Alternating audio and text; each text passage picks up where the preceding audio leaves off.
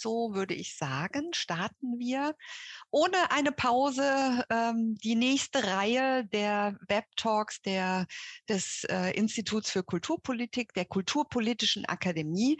Und es gibt ein wunderbares Thema, ein wichtiges Thema, mit dem auch die kulturpolitische Gesellschaft sehr eng verbunden ist. Es gibt einige Dinge, ähm, die jetzt auch zu der Entstehung dieser Reihe zu sagen sind. Und deswegen übergebe ich an Ulrike Blumenreich, die uns nämlich jetzt nochmal so ein bisschen den Rahmen dieser Webtalk-Reihe Lab Soziokultur erzählen wird. Ein herzliches Willkommen auch von mir in diese Runde zu unserer zehnten Webtalk-Reihe Lab Soziokultur. Mein Name ist Ulrike Blumenreich und ich zeichne gemeinsam mit Henning Mohr verantwortlich für diese Kulturpolitische Akademie der Kulturpolitischen Gesellschaft, die heute fast genau auf den Tag vor zwei Jahren ihre Arbeit mit diesem digitalen Format, nämlich den Web Talks, aufgenommen hat als Vermittlungs-, Vernetzungs- und Wissensplattform. Allerdings ist diese zehnte Jubiläumsreihe eine besondere und ähm, das wird auch durch einige besondere Elemente in dieser Webtalk-Reihe deutlich. Und zuallererst ähm, ist es nämlich diese Besonderheit, dass wir als kulturpolitische Gesellschaft gar nicht allein Veranstalter sind, sondern diese zehnte Webtalk-Reihe gemeinsam mit der Stiftung Niedersachsen ähm, durchführen. Und an dieser Stelle schon mal ein herzliches Dankeschön an meine Kollegin Daniela Koss für die gemeinsame Konzeption, Organisation und auch Finanzierung dieser Reihe. Ein weiteres Anliegen von uns war es, ähm, den vielfältigen Stimmen ähm, Gehör zu verschaffen. Insofern, dass wir versuchen, Politik, Verwaltung, soziokulturelle Akteure, Stadt und Land genauso einzubeziehen wie Akteure, die sich selber der Soziokultur zuschreiben oder auch solche, die es eben nicht tun. Und das indem wir nicht nur wie sonst unsere drei Inputgeberinnen haben, die uns ähm, ihre Perspektive darstellen, sondern wir haben diese noch angereichert durch Kurzvideos und filmische weitere Beiträge in Form von Snippets. Darüber hinaus hat die Anke es bereits gesagt, ähm, das Thema Soziokultur und vor allem deren Entwicklung ist ein ganz besonderes Thema für uns, nicht nur für uns als kulturpolitische Gesellschaft, sondern auch für die Stiftung Niedersachsen für uns als kulturpolitische Gesellschaft, aber auch in Form von verschiedenen Forschungsprojekten, in denen wir uns mit diesem Thema auseinandergesetzt haben und in verschiedenen Publikationen oder aber auch über unsere Tätigkeit in verschiedenen Juries der Landesprogramme oder Förderprogramme in den unterschiedlichen Bundesländern. Insofern sehen Sie, dass dieses Thema uns ein Herzensanliegen ist. Zugleich ist es die zehnte Staffel und die zehnte Staffel möchte ich gerne nochmal zum Anlass nehmen, einfach ein herzliches Dankeschön zu sagen. Beginnen möchte ich bei dir, liebe Anke, die du die nunmehr 44. Session, die wir heute tatsächlich beginnen, in allen Folgen ganz wunderbar engagiert ähm, moderiert hast und mitgetragen hast. Mein Dank gilt aber auch den Kollegen im Hintergrund, die jetzt gar nicht zu sehen sind, wie beispielsweise Simon Sievers, der die Technik für uns veranstaltet und natürlich auch ähm, den Kollegen jetzt in dieser Webtalk-Reihe. Mein besonderer Dank gilt hier Inga Hörters, die verantwortlich ähm, die Videoschnitte durchgeführt hat. Ähm, darüber hinaus natürlich allen Menschen, die heute vor der Kamera zu sehen sein werden, also Matthias Rauch, Julia, Julia Paz, Silvia Bonadimann und Christine Joan. Aber natürlich auch ganz besonders meiner Kollegin Daniela Koss ähm, nochmal für die wunderbare und ähm, fruchtvolle Zusammenarbeit. Und für die weiteren Informationen würde ich gerne an dich, liebe Daniela, übergeben. Vielen herzlichen Dank. Ja, herzlich willkommen auch von meiner Seite. Ich begrüße Sie ganz herzlich auch im Namen der Stiftung Niedersachsen. Und das große Dankeschön darf ich an Ulrike Blumenreich dich jetzt auch ganz herzlich zurückgeben. Es hat mir großen Spaß gemacht und ich freue mich sehr, dass wir gemeinsam diese Reihe zusammengestellt haben und es jetzt endlich losgeht. Zum Hintergrund vielleicht noch mal ganz kurz. Letztes Jahr fand eine Abschlusstagung meines Förderprogramms Sozioka Change statt, wo wir uns mit insgesamt 15 Institutionen aus Niedersachsen dem Thema Change Management in der Soziokultur gewidmet haben und dort viele Fragen aufgeworfen, diskutiert haben, aber wir die, äh, doch äh, Ulrike Blumenreich und ich das Gefühl hatten, wir könnten dieses Thema vertiefen und es ist so wichtig und so virulent im Moment. Wir haben in Niedersachsen flächendeckenden Generationenwechsel, wir haben das Thema Ehrenamt, wir haben das äh, Thema neue Formate, aber wir haben auch neue Initiativen, die versuchen, ihren Platz in der Soziokultur zu finden. Und wir dachten, es ist total spannend, das auf unterschiedliche Art und Weisen aufzudröseln. So viel vielleicht erstmal zum Einstieg hier zum thematischen. Ich möchte an dieser Stelle nur noch ganz kurz auf unsere Website hinweisen, wenn einige Lust haben, sich in das Thema Change Management, Organisationsentwicklung den Bereich der Soziokultur ein bisschen einzuarbeiten, haben wir durchaus auf unserer Website www.soziokultur-change.de viele Praxisbeispiele, inzwischen O-Töne, kleine Filme, aber eben auch ein sogenanntes Workbook How-To mit Anleitungen zum Thema Change Management, zu Audience Development, aber auch zu sowas wie kommunalen Strategien. Also wie überzeuge ich die Kommune davon, mir mehr Geld zu geben. Und ich denke, ähm, das ist ein schöner Einstieg in das Thema, wer das vertiefen möchte. So viel erstmal von meiner Seite. Ich übergebe wieder an Anke von Heil. Wunderbar, äh, liebe Daniela Koss. Ich habe auch den Link schon in äh, den Chat reingesetzt. Vielen Dank jetzt äh, auch für die, ähm, die Hintergründe und äh, Ulrike, das äh, muss, glaube ich, auch mal, ne? all die Leute, die an diesen Webtalks mitarbeiten und danke dir auch. Ähm, ich mache es wirklich wahnsinnig gerne und freue mich auf weiteres.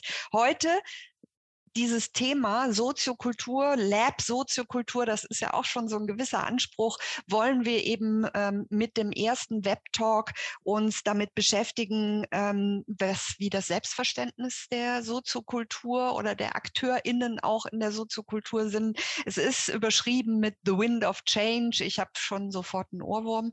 Ähm, und äh, es geht darum auch die, um die Frage Transformation äh, wunderbar eben die ähm, ähm, ah, Daniela hat noch mal das, das PDF ähm, da mit reingesetzt in den Chat.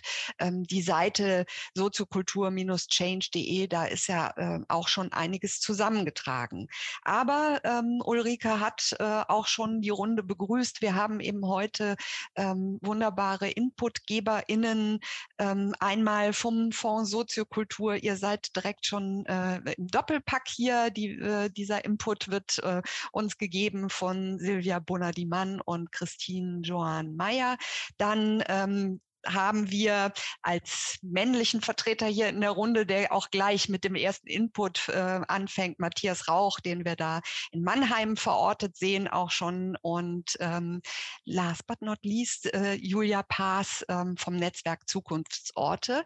Wir machen es so, dass eben während der Inputs ähm, auch schon eventuelle Fragen gesammelt werden können. Ihr wisst oder Sie wissen alle, es gibt diesen F&A-Kasten und es wäre super, wenn die Fragen eventuell eventuell da drin gesammelt werden könnten, dass wir sie dann eben auch mitnehmen. Ich fahre jetzt ganz schnell und da möchte ich auch um eine schnelle Abstimmung bitten, nochmal unsere beliebte Umfrage ab, weil wir so ein bisschen einschätzen wollen. Ich hatte ja gefragt im Chat, schreiben Sie mal rein, woher Sie uns zugeschaltet sind. Hier geht es nochmal drum, welcher Arbeitsbereich ist hier wie vertreten.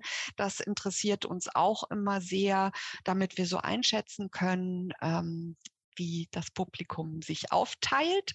Und ich warte noch mal kurz, einfach auch dran denken, kurz den Klick mit abschicken ähm, zu machen, dass wir das sehen. Es ist äh, hier doch viele aus Kultureinrichtungen da, es gibt Kulturverwaltung, Kulturpolitik ein bisschen zurückhaltend, Kulturschaffende, viele, viele aus anderen Bereichen.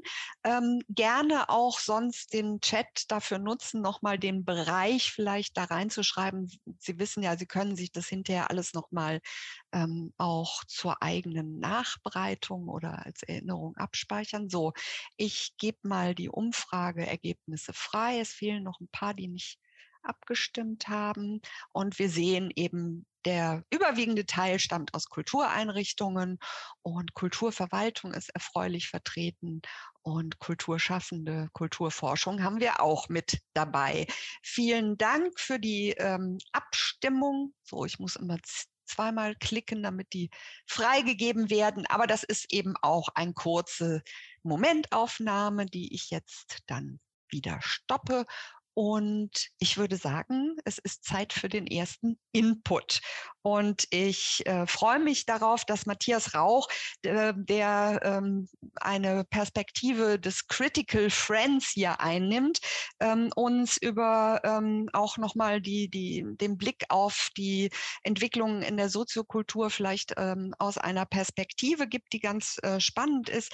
Er ist von Haus aus äh, Amerikanist und äh, hat Betriebswirtschaft studiert, Medien- und Kommunikationswissenschaften auch mit ähm, in seiner Ausbildung sozusagen. Schwerpunkte seiner Arbeit sind kulturelle und urbane Innovationen und in diesem Zusammenhang ist er eben seit 2020 auch Leiter im Bereich kulturelle Stadtentwicklung und Kultur- und Kreativwirtschaft ähm, bei Next Mannheim. Ähm, da wird er sicherlich uns gleich auch noch mal äh, berichten. Er ist zudem der Sprecher der Regionalgruppe Rhein-Main bei der Kulturpolitischen Gesellschaft, hat solche Projekte wie Nachtbürgermeister mitbegleitet und ähm, arbeitet als freier Autor. Ähm, seine Promotion hat er im Kolleg Formations for the Global äh, äh geschrieben oder erarbeitet. Auch ein spannender, ähm, wahrscheinlich Innovations-Think Tank, der dahinter steckt. Ich bin gespannt, was wir von ihm hören werden. Matthias, das Mikrofon ist jetzt deines. Vielen Dank, Anke. Ähm, vielen Dank für die Einladung. Freue mich sehr, hier sein zu dürfen und einen kleinen Blick auf die Soziokultur von außen zu werfen. Und ich wurde gebeten, insbesondere so ein paar Schnittstellen zu beleuchten heute. Das würde ich gern machen mit einem Fokus auf insbesondere eine Schnittstelle, nämlich die Stadtentwicklung beziehungsweise die Bespielung des öffentlichen Raums. Hier habe ich eine kleine Präsentation mitgebracht. Äh, ich bitte um Nachsicht, dass die ähm, auf Englisch ist. Ich habe die schon mal in ähnlicher Form im internationalen Kontext gehalten und habe die schlichtweg, ähm, war ich zu faul, die nochmal komplett zu übersetzen auf Deutsch. Äh, bitte sehen Sie mir das nach, aber ich glaube, es wird keine Verständnisprobleme geben. Ähm, ich werde immer wieder gefragt, warum Kultur bei Stadtentwicklung? Und das ist jetzt für keinen hier irgendwas Neues wahrscheinlich, aber ähm, ich nehme das trotzdem immer wieder ganz gern mit, um uns dran zu erinnern. Natürlich ist Kultur ein wichtiger Standortfaktor. Ähm, es zieht Fachkräfte und Talente an und auch Investitionen in einem urbanen Kontext. Es trägt maßgeblich zur Lebensqualität bei. Ähm, und auch ist es natürlich, und da ist auch die Soziokultur ein ganz, ganz zentraler Akteur, ähm, würde ich behaupten, äh, für den interkulturellen Dialog und die soziale Kohäsion, den sozialen Zusammenhang eine wichtige Dimension. Und nicht zuletzt ähm, be beweisen auch immer wieder Studien, ähm, dass Kultur ein wichtiger Treiber für Innovation und auch sogenannte cross-sektorale Innovation ist. Also Innovation in anderen Branchen und Sektoren. Ähm, das beobachten wir immer, wo es kulturell lebendige Umfelder gibt, ist ähm, tendenziell die Patentanmeldungen sind höher, also auch die IPs etc., die generiert werden, sind höher. Da scheint es definitiv einen Zusammenhang zu geben. Ähm, ich habe mir heute mal einen ähm, Zukunftsbereich rausgepickt und das ist die Transformation unserer Innenstädte und dann mich gefragt, welche Rolle hier die Soziokultur spielen könnte oder sollte. Ähm, vielen, viele der Fragen, die wir uns, glaube ich, aktuell stellen, die hat sich auch schon eine Person äh, gestellt, die die meisten wahrscheinlich kennen. Das ist Jane Jacobs, eine amerikanische Urbanistin, ähm, die mit ihrem Buch ähm, The Death and Life of Great American Cities schon in den 60er Jahren ein ganz maßgebliches Buch ähm, zum Thema Stadtentwicklung, Community Building, Placemaking geschrieben hat, in dem schon ganz, ganz viele Aspekte angelegt sind, die, glaube ich, auch jetzt für die Herausforderung einer Transformation der Innenstadt zentral sind. Ähm, was schreibt Jane Jacobs in ihrem Buch? Also erstmal ganz wichtig ist dieser Aspekt der Diversität, des sogenannten Mixed Use, äh, also der, der gemischten Nutzungen in Quartieren. Das hält sie für einen ganz zentralen Aspekt, ähm, der überall gegeben sein sollte. Je homogener es wird in äh, Städten, desto mehr haben wir automatisch Probleme ähm, die Straße ist für sie ein ganz zentrales Element. Ähm, sie spricht hier immer von the city at eye level. Also wie erfahre ich die Straße? Wie erfahre ich das Quartier, in dem ich mich auf der Straße im öffentlichen Raum bewege? Dann das ganze Thema öffentlicher Raum, ganz generell zentral bei Jane Jacobs, auch ähm, in Bezug auf äh, dritte Orte. Also wo kann ich verweilen, wo kann ich in Dialog treten mit Menschen, ohne notwendigerweise konsumieren zu müssen. Und auch nochmal ein ganz wichtiger Aspekt, den ich bei Jane Jacobs immer wieder gefunden habe, der mir auch ganz zentral zu sein scheint, ist, sind unterschiedliche Zeitlichkeiten oder Temporalitäten von Stadt. Ähm, also welche Nutzungen haben wir zu welchen Tages- und Nachtzeiten? Und hier ist, glaube ich, auch dieses Thema, wir nennen es auch wieder neudeutschen Night Governance, also die ähm, proaktive Kuratierung der Nacht städtischerseits, ein Feld, das wir in Mannheim seit 2018 auch versuchen zu entwickeln, ein ganz, ganz wichtiges. Und das ist, glaube ich, auch für die äh, Innenstadt ein ganz zentraler Punkt, weil viele Innenstädte ähm, nachts vergleichsweise ausgestorben sind und wir uns, glaube ich, Gedanken machen müssen, wie hier eine Belebung wieder stattfinden kann. Ähm, wie sieht die aktuelle Situation aus? Auch die, den meisten ist das bekannt. Ähm, ich habe noch mal ein paar Zahlen rausgesucht. Ähm, die meisten Studien gehen davon aus, dass wir Leerstände in den Innenstadtregionen von ca. 30 Prozent haben werden in den nächsten Jahren. Ähm, wir haben eine weitgehend monofunktionale Nutzung in den Innenstädten. Das fokussiert sich auf ähm, Einzelhandelsflächen und Büroflächen. Ähm, und auch das Einkaufserlebnis kann, glaube ich, jeder auch attestieren, ist fast austauschbar geworden. Also ich kann in jede mittelgroße deutsche Stadt gehen und das Einkaufserlebnis ist mehr oder weniger das gleiche, weil die großen Franchise-Ketten da präsent sind. Warum sind die da präsent? Ähm, die sind mehr oder weniger die einzigen, die diese astronomischen Preise von circa, von teilweise bis zu 300 Euro pro Quadratmeter äh, in diesen 1A-Lagen noch mitgehen können. Ähm, da ist fast jeder andere äh, raus, weil es natürlich leicht nachzuvollziehen ist, dass es wirtschaftlich kaum noch ähm, Sinn macht. Äh, auch schon angesprochen, wir haben oftmals Orte, die als Angstorte oder Unorte wahrgenommen werden, auch in ganz zentralen Lagen, weil nachts da einfach nichts mehr los ist und viele Menschen diese Orte ganz äh, explizit auch meiden. Und wir haben in vielen Städten so eine gewisse Mangel an Identifikation mit dem, mit der Innenstadt, weil die Innenstadt eben austauschbar geworden ist, weil kaum noch ähm, Kristallisationspunkte da sind. Ähm, wie kann ich eine, eine, wirklich eine Beziehung zu meiner Innenstadt herstellen? Das fällt vielen Menschen zunehmend schwer. Ähm, ich glaube, das Ziel ist bei der Transformation der Innenstadt relativ einfach und da sind sich auch die meisten Expertinnen und Experten vergleichsweise einig. Wir brauchen eine höhere Diversität der Nutzungen, die ganz unterschiedliche Nutzungen abbildet äh, in, der, in der Innenstadt. Wir sprechen hier von sogenannten Mixed-Use Real Estates, also auch, dass man in einem Objekt in äh, unterschiedliche Nutzungsformen äh, versucht unterzubringen, was ähm, gar nicht einfach ist und auch ähm, jetzt erfahrungsgemäß bei vielen Projektentwicklern tatsächlich ähm, die vor große Herausforderungen stellt. Ich glaube, es ist auch vergleichsweise unstrittig, dass wir ähm, die Zahl der Autos reduzieren werden müssen in den Innenstädten und einfach mehr Raum zu gewinnen, den wir produktiver nützen können, als Privateigentum im öffentlichen Raum vergleichsweise billig abzustellen.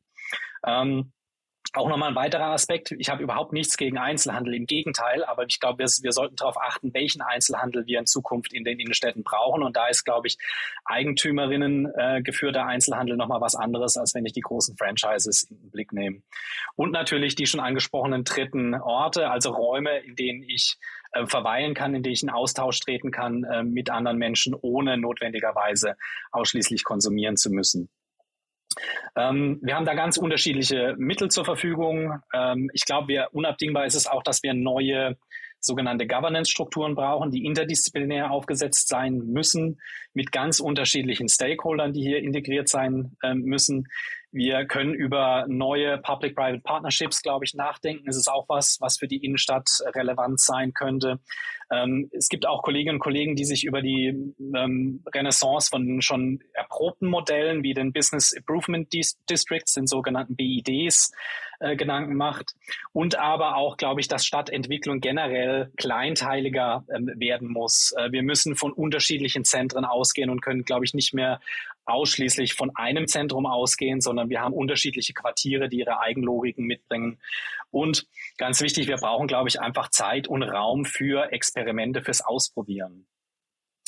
Ähm, diese harten Möglichkeiten der Veränderung sind äh, zum einen Vorkaufsrechte, die aber, glaube ich, in der Innenstadt relativ irrelevant sind, weil die Preise meistens nicht bedient werden können, auch von den Kommunen.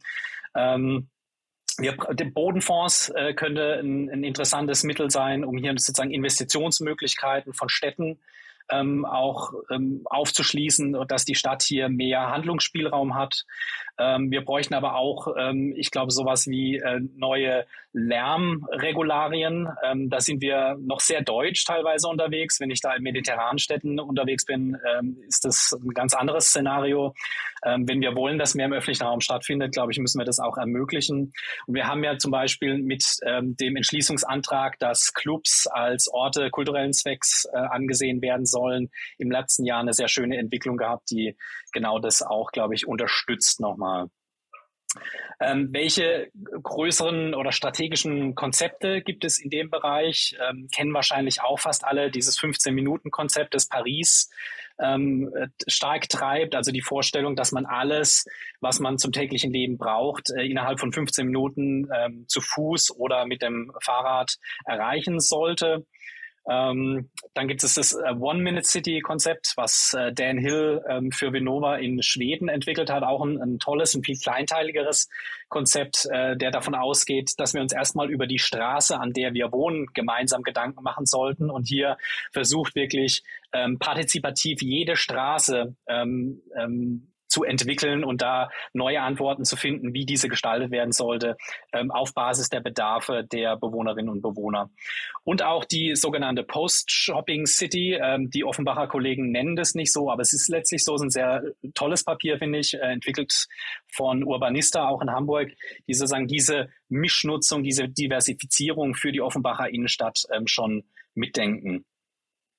Ähm, warum Soziokultur. Was hat Soziokultur damit zu tun oder was sollte Soziokultur damit zu tun haben? Ich glaube, Soziokultur sollte ein ganz zentraler Akteur bei dieser Transformation spielen und, und sein. Ähm, die Soziokultur hat schon ganz große Erfahrung in der Aneignung von Räumen, hat es in der Vergangenheit immer wieder gemacht und hat da, glaube ich, ents entsprechende Expertise ähm, und auch Netzwerke, um genau das zu tun, was jetzt in der Innenstadt angesagt wäre. Die Angebote der Soziokultur sind per se immer schon vergleichsweise inklusiv. Sie sind flexibel und auch anpassbar. Äh, auch wieder ein großer Vorteil aus meiner Sicht der soziokulturellen Angebote. Dann dieses ganze Thema der ästhetischen Erfahrung und der Ermächtigung über Soziokultur, auch ein zentrales Anliegen aus meiner Wahrnehmung ähm, schon immer. Ich glaube, das würde helfen, ähm, auch wieder diese Identifikation mit der Innenstadt stärker zu konturieren. Auch nochmal ein weiterer wichtiger Aspekt. Ich habe schon mal angesprochen, ich betone es immer wieder, ähm, wir müssen es so nur letztlich dann auch wirklich machen, ist dieses Experimentieren ähm, und die, die, ähm, also auch wirkliches Experiment zulassen. Dazu gehört natürlich auch, dass man scheitert. Ähm, und ich glaube, wir müssen uns auch über Förderkonstrukte Gedanken machen, die dieses Scheitern zulassen auch im Bereich der Kultur übrigens. Ähm, wir sind in der kulturellen Logik ja immer in so einer gewissen ja, Systemlogik gefangen, wo jedes Mal immer alles erfolgreicher, toller, größer, besser wird. Ähm, aber ich glaube, die eigentliche Innovation erreiche ich über solche Förderlogiken nur bedingt. Ähm, Darüber hinaus bringt die Soziokultur und hat es in der Vergangenheit immer wieder bewiesen, ganz unterschiedliche ähm, Akteurinnen und Akteure zusammen durch Kultur. Das ist, glaube ich, auch was, was wir für die Innenstadt unheimlich dringend brauchen. Ähm, Soziokultur arbeitet schon immer auch mit Laien als auch mit Experten zusammen, meist im Verbund in Projekten. Auch da wieder was ist, glaube ich, ein definitiver Mehrwert ähm, für die Innenstadt. Und auch natürlich Begriffe wie Kooperation, Kollaboration und Arbeiten in offenen Netzwerken ist für die Soziokultur nichts Neues. Äh, so arbeitet die Soziokultur aus meiner Wahrnehmung schon seit Jahrzehnten. Und wenn man das zusammennimmt, glaube ich, könnten wir über soziokulturelle Projekte und Formate in der Innenstadt die Identifikation mit der Innenstadt über Kunst, Kultur, Kreativität stärken und ähm, eine ganz andere, auch Ownership bei den Menschen wieder ähm, äh, herbeiführen, zu sagen, das ist meine Innenstadt, die präge ich mit, die gestalte ich mit und da bin ich auch stolz drauf. Ähm, eine, eine Dynamik, die ich momentan in den meisten Innenstädten so nicht wahrnehmen kann. Ähm, was braucht es aber hier auch zu? Ähm, das ist, glaube ich, jetzt natürlich alles sehr einfach gesagt, aber ich glaube, da gibt es etliche Hürden oder Herausforderungen. Ich glaube, solche Prozesse müssen immer natürlich sehr intensiv moderiert werden und es braucht im Zweifel auch eine gewisse Mediation ähm, zwischen diesen ganz unterschiedlichen Bedürfnislagen und Interessenlagen. Ähm, wenn man über Stadtentwicklung spricht, spricht man letztlich immer, wenn man es gut und konsequent machen will, über inter- oder transdisziplinäre ähm, Dialoge. Ähm, weil wenn ich Stadtentwicklung in einem nachhaltigen Sinne verstehe, dann muss ich immer mit ganz unterschiedlichen Akteurinnen und Akteuren sprechen. Ähm, und ich glaube, auch das ist eine Herausforderung, der man sich, der, der man sich stellen muss. Ich hatte schon angesprochen, diese wahrhaftige, das Experimentieren, das Ausprobieren ist, glaube ich, zentral. Es gibt keine Blaupause. Wir haben nicht irgendwie ein Passepartout, was wir überall drüber legen können, weil Städte Eigenlogiken haben. Und diese Eigenlogiken müssen mit bedacht werden. Hat Martina Löw schon vor Jahren darauf hingewiesen. Bin ich auch großer Fan von, von dieser Idee. Ähm, das heißt, wir können äh, gewisse Aspekte immer wieder müssen wir ausprobieren, was funktioniert, was funktioniert nicht. Ähm, und das äh, entsprechend anpassen, je nach Kontext und ähm, urbanem, der urbanen Konstellation. Ähm, auch nochmal ein Plädoyer an die Soziokultur, nochmal stärker auch den öffentlichen Raum und die Funktion des öffentlichen Raums mitzudenken. Der ist, das ist, glaube ich, unabdingbar, wenn wir eine erfolgreiche Transformation auch für die Innenstadt erreichen wollen. Und äh, auch schon angesprochen, diese ähm, interdisziplinären Governance Structures, also diese Steuerungsstrukturen, sollten zusammengesetzt sein aus den unterschiedlichsten Beteiligten und Interessengruppen für die Innenstadt. Ähm, ich habe noch ein paar Beispiele mitgebracht, die ich jetzt aber äh, aufgrund der Zeit überspringen werde. Ich habe Anke schon räuspern hören. und ich, ich will nur noch, ich habe mit äh, Jane Jacobs angefangen und äh, ich schließe auch kurz mit ihr mit einem Zitat. The remarkable intricacy and liveliness of downtown can never be created by the abstract logic of a few men. Downtown has had the capability of providing something for everybody, only because it has been created by everybody. In diesem Sinne packen wir es an. Ich glaube, die Soziokultur sollte, muss hier ein ganz zentraler Treiber dieser Transformation sein. Vielen Dank. Ich freue mich auf die Diskussion. Herzlichen Dank, Matthias. Und äh, du hast es am Ende nochmal zusammengefasst, das, was ich jetzt auch nochmal gesagt hätte, weil das fand ich sehr, sehr äh, äh ein, ein wichtige Thematik, die wir vielleicht dann nachher in der Diskussion nochmal aufgreifen, also die Akteursrolle der Soziokultur in Transformationsprozessen. Und du hast uns da wunderbar durchgeführt. Herzlichen Dank für den Input.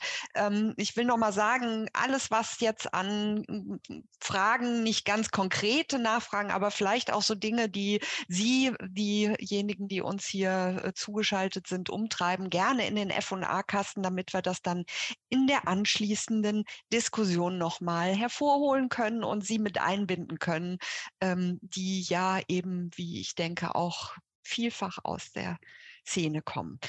Ähm, der nächste Input geht auch noch mal stärker in die Szene und äh, beschäftigt sich mit äh, eben auch dem Selbstverständnis vielleicht der soziokulturellen Akteurin Julia Paas. Ich habe eben schon gesagt, sie ähm, ist äh, Mitbegründerin des Netzwerks Zukunftsorte, auch ein ähm, Erfahrungsschatz, den du uns hier ähm, mitgebracht hast. Ursprünglich bist du von Haus aus Kommunikationsdesignerin, aber arbeitest jetzt vor allem auch als Spezialistin für partizipative Prozesse und in diesem Zusammenhang bist du auch Co-Initiatorin des tollen Wohn- und Arbeitsprojektes Hof Prädiko. Ich hoffe, ich spreche das richtig aus. Da wirst du uns sicherlich auch ein bisschen was zu erzählen und äh, berichten. Du bist Speakerin und ähm, machst viele Studien und Publikationen rund um diese ja doch auch partizipativen Prozesse. Und ich würde sagen, dein Mikro ist jetzt offen für dich. Vielen Dank. Ähm, ich teile mal meinen Bildschirm. So, ich hoffe, da ist alles gut zu sehen. Äh, ja, vielen Dank erstmal auch für die Einladung. Ich freue mich äh, wirklich sehr, auch in dieser äh, Runde heute dabei zu sein. Und ähm, ich würde äh, zunächst erstmal erzählen, äh, was wir überhaupt unter Zukunftsorten verstehen und ähm, dann auch ein paar vorstellen und dann erschließt sich auch ganz schnell, äh, was das mit Soziokultur zu tun hat. Ähm, ja, also als Zukunftsorte bezeichnen wir Projekte, ähm, die einen physischen Ort auf dem Land schaffen die in ihrer Zukunftsfähigkeit inspirieren und sich mit existierenden ähm, Initiativen und Menschen vor Ort verbinden, um gemeinsam am äh, positiven und sozialen Wandel vor Ort zu arbeiten. Und diese Akteure äh, hatten und haben viele Herausforderungen, wie, wie zum Beispiel gelingt der Aufbau und die Organisation von solchen Projekten, von äh, Gruppenprozessen, fin Finanzierungswege für Leerstandssanierung, ähm, wie integriert man sich in das Dorf, äh, wo eben doch auch viele Erfahrungen und Perspektiven aus Stadt und Land aufeinandertreffen. Ja, und so haben wir dann 2018 das Netzwerk Zukunftsorte gegründet. Und ähm, ja, wir machten es uns dann zur Aufgabe, diese Orte erstmal sichtbar zu machen, äh, weil auch immer noch das Narrativ äh, der ländlichen Räume war, ja, da passiert ja nichts, da geht keiner hin, da ähm, sind irgendwie keine Leute, die interessante Sachen machen. Ähm, das wollten wir ändern. Und ähm, ja, wir haben dann eben auch dafür gesorgt, dass das Wissen der MacherInnen äh, untereinander ähm, und aber auch mit Interessierten geteilt werden kann. Und wir setzen uns aber auch äh, so im Sinne von ein bisschen von so einem Lobbyismus äh, für bessere Rahmenbedingungen im Aufbau von solchen Impulsprojekten ein, haben da auch viele Themen aufgegriffen, die eben äh, Matthias Rauch genannt hat. Experimentierorte, ganz wichtig. Und ja, mittlerweile haben wir 14 Zukunftsorte und über 50 Kreativorte auf unserer Karte. Hm, vor allem im Osten Deutschlands noch, aber nach und nach melden sich auch äh, Orte aus ähm, ganz Deutschland und äh, eben anderen Bundesländern. Und ja, äh, um diese Zukunftsorte auch ähm, besser einzuordnen und greifbar zu machen, haben wir ganz zu Beginn gleich äh, vier Kriterien entwickelt. Ähm, das erste Kriterium äh, ist die Umnutzung von Leerstand und Brachflächen. Das ist uns ganz wichtig, äh, denn wir finden, also im Sinne der Ressourcenschonung und auch der Vermeidung von Flächenversiegelung, ist es einfach äh, absolut notwendig. Ähm, und auch die Neunutzung ortsbildprägender Gebäude in ähm, Dörfern, Gemeinden und Kleinstädten, es spielt eben auch eine ganz äh, wichtige Rolle. Das zweite Kriterium, Erstwohnsitz vor Ort, ist deshalb wichtig, ähm, da nur wer wirklich da im Erstwohnsitz wohnt und jetzt nicht nur ein Wochenendhäuschen hat oder so eine temporäre Nutzung, kann sich mit dem Ort und den Menschen verbinden und was aufbauen, was auch wirklich äh, Wirkungen entfaltet. Und ja, die Verbindung von Wohnen und Arbeiten äh, ist etwas, was früher auf dem Land ja auch Standard war, äh, aber nun wieder wirklich sehr wünschenswert ist. Ähm, denn es vermeidet eben Pendlerströme und äh, stärkt die Infrastruktur und die Wertschöpfung vor Ort. Und für die Gemeindekassen ist das eben auch wichtig. Ähm, ja, und das vierte Kriterium, der Aufbau von offenen Treffpunkten und Angeboten für das Umfeld, das ist äh, das Kriterium, das äh, eigentlich am herausforderndsten ist und zugleich äh, die größte Schnittstelle eben mit der Soziokultur äh, hat. Und ähm, nur als Bemerkung am Rande, also wir haben festgestellt, dass eben diese Kriterien doch auch noch keinen Zukunftsort ausmachen. Das sind unsere harten Kriterien, aber die Haltung und ähm, der AkteurInnen ist tatsächlich entscheidend. Also eben ähm, die, der Wille, wirklich zum gesellschaftlichen Wandel beizutragen und auch ähm, ja, Beispiele für eben eine andere Art zu wirtschaften, zu leben und Gesellschaft äh, zu organisieren, äh, aufzubauen. Ich komme zu dem äh, vierten Kriterium, die offenen Treffpunkte und Angebote. Ähm, die sind uns sehr wichtig, denn sie bringen eben einen ganz direkten Mehrwert für die Menschen im Umfeld. Äh, ob Café, Kneipe, äh, Coworking Space, offene Werkstatt ähm, oder auch Veranstaltungsort äh, für Kultur und Bildung ähm, aber auch Gemeinschaftsgärten oder Gemeindetreffpunkt. Ähm, an diesen Orten kommen eben Menschen aus Land und Stadt äh, zusammen und lernen sich kennen und machen dann auch gemeinsame Sache. Äh, wir nennen das Stadt-Land-Integration. Und damit das jetzt nicht so theoretisch bleibt, äh, stelle ich einfach mal drei Zukunftsorte und ihre Angebote vor. Das erste kennen vielleicht schon viele, das äh, Coconut äh, in Bad Belzig, ist in Brandenburg. Und ähm, ja, das äh, nennt sich selbst ähm, Workation Retreat. Das ist eine Art Coworking-Hotel, wo man so im äh, kreativen Setting ähm, sich seiner kreativen Arbeit widmen kann, sich aber auch eben mit der Community, den Menschen vor Ort äh, vernetzen kann und Inspirationen bekommen kann. Und das ist einer der ersten Zukunftsorte bei uns im Netzwerk gewesen und ein Beispiel für einen eher unternehmerisch ausgerichteten Zukunftsort. Und er ist mittlerweile über die Grenzen Deutschlands äh, bekannt und machte das digitale Arbeiten und die Coworking-Kultur auch im ländlichen Raum populär, äh, zumindest in Deutschland. Und es bewirkte, dass in der Folge viele GründerInnen in die Nähe zogen und äh, Bad Belzig äh, zur Smart Village äh, Region wurde, zum Modellprojekt und sich Projekte auch wie das Kodorf und Neuland 21 in der Gegend angesiedelt haben. Ähm, aber es ist eben nicht nur äh, in Bezug auf Wohn- und äh, Gewerbemöglichkeiten interessant, sondern wurde auch zum kulturellen Akteur. Es ist ähm, äh, Initiator der Flemminger Kreativsause, ähm, durch die äh, zahlreiche Angebote. Man sieht hier 580 ähm, Teilnehmer waren da an 57 ähm, Orten und beziehungsweise Veranstaltungen. Und äh, das erzeugt eben Synergien zwischen ländlicher und urbaner Kultur, zwischen analoger und digitaler Kunst und auch zwischen Tradition und Innovation. Und ähm, auch als Standort des Fleminger Filmfestivals oder auch selber Ausrichter von äh, kulturellen Veranstaltungen und einem Fab Lab mit Kreativkursen ähm, ist das tatsächlich auch ein ähm, wichtiger kultureller Akteur. Ja, mein Projekt äh, Hof Predico, mein Projekt, ich habe es ein bisschen mitentwickelt. Ähm, das ist eher so ein Beispiel für einen Zukunftsort, ähm, das als großes genossenschaftliches Wohnprojekt mit äh, um die 80 Menschen auch Arbeiten vor Ort ermöglicht. Und von Beginn an hat sich unsere Gruppe stark gemacht für die Integration ins Dorf. Und ähm, dazu haben wir dann in einem partizipativen Prozess äh, mit dem Dorf einen gemeinsamen Treffpunkt für Freizeit, Bildung, Kultur und Coworking aufgebaut. Da gibt es auch eine Kurzdoku ähm, über diese partizipative Entwicklung auf YouTube und auf der Projektseite. Da gibt es auch einen Link zu, vielleicht noch mal im Chat. Und äh, ja, was da jetzt entstanden ist äh, seit der Eröffnung im letzten September, ähm, jetzt gibt es da Kurse für Kinder und Erwachsene, Breakdance ähm, und äh, Gitarre und äh, Kunstkurse und Yoga, äh, aber auch Bildungsveranstaltungen, Seminare, Konferenzen, äh, eine Dorfakademie haben wir aufgebaut. Und äh, Konzerte, Theater, Kino gibt's da, aber auch viele äh, Angebote, die auch vom Dorf selber gestaltet werden. Es gibt äh, Gemeinderatssitzungen, äh, Dorffest, Dorfwohnzimmer, da sitze ich gerade drin. Ähm, und äh, Skatrunden natürlich, aber auch Coworking, äh, Meetingräume und eine Kaffeebar, wo es jetzt mittlerweile auch einen ukrainischen Mittagstisch gibt. Der dritte Zukunftsort, ähm, äh, der liegt im schönen Harz in Sachsen-Anhalt. Ähm, der Heimathof Gut Ziegenberg ähm, wird entwickelt in äh, einem äh, sehr baufälligen ähm, Vierseithof mitten in der Altstadt von Wallenstedt. Das ist so eine Kleinstadt im Harz. Und ähm, das ist ein Zukunftsort, in dem selbst nicht gewohnt wird. Alle Initiatorinnen äh, wohnen direkt da in diesem kleinen Städtchen und haben ähm, eben sich diesen Ort ausgesucht, um dort äh, ja, vor Ort einen, einen Treffpunkt zu erschaffen. Und ähm, aus dieser Initiative von sechs jungen Frauen ähm, ist da jetzt ein Ort entstanden, wo unglaublich äh, viel Bildungs- und Kulturangebote für ähm, alle Altersklassen entstanden sind. Ähm, das Projekt ist sehr stark integriert in die Nachbarschaft und auch sehr aktiv in der Kommunal- und Regionalentwicklung.